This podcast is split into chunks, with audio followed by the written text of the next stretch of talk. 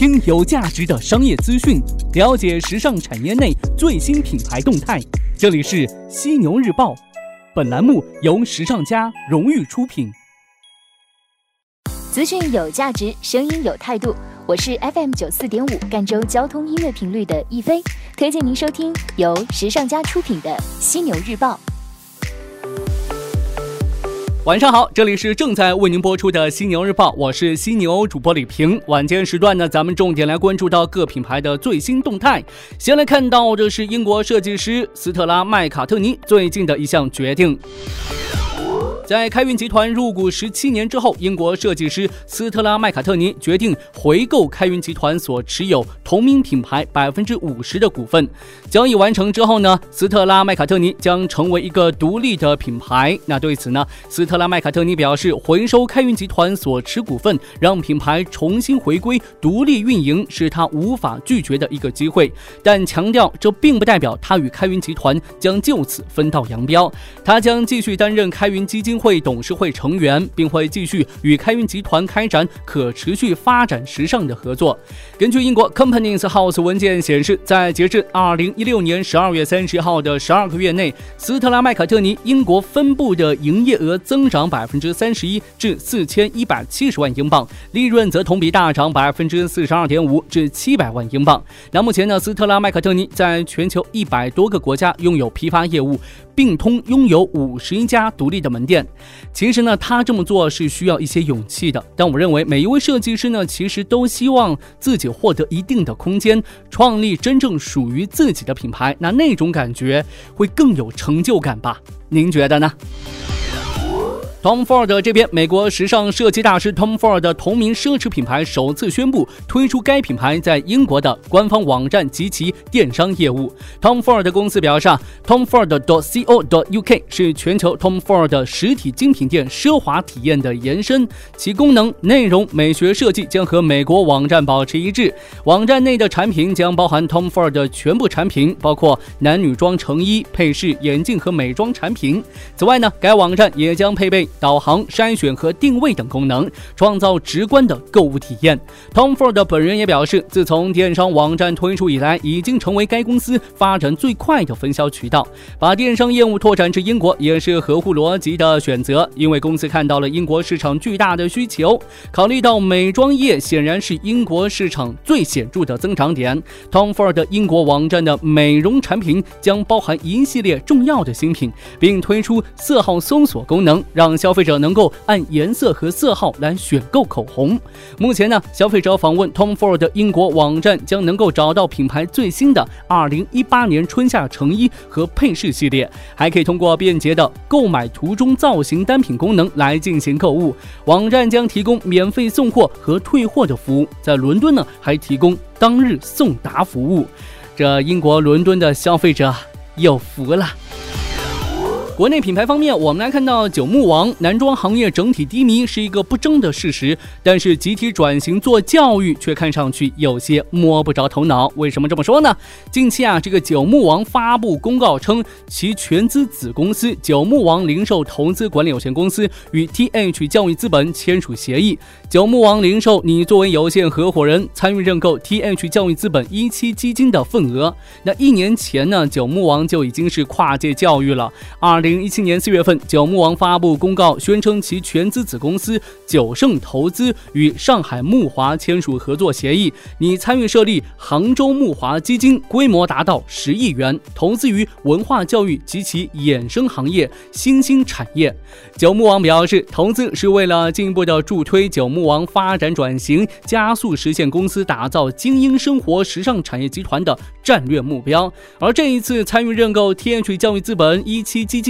也坐实了九牧王的跨界转型。在国内男装行业持续低迷的背景下，以海澜之家、森马服饰、美盛文化、杉杉股份等为代表的服装企业纷纷入局教育，这不禁引发了许多疑问呐。服装和教育有什么关联？转型教育能否获得成功呢？有专家觉得，中国男装面临的整体问题是普遍存在同质化。如何去同质化，吸引年轻消费群？通过平价产品吸引更广泛的消费群，进行产品创新和营销创新，这才是正确的出路。至于跨界做教育和做其他领域的多元化，同样要面临在陌生领域从零开始的风险，面临的失败可能会更多。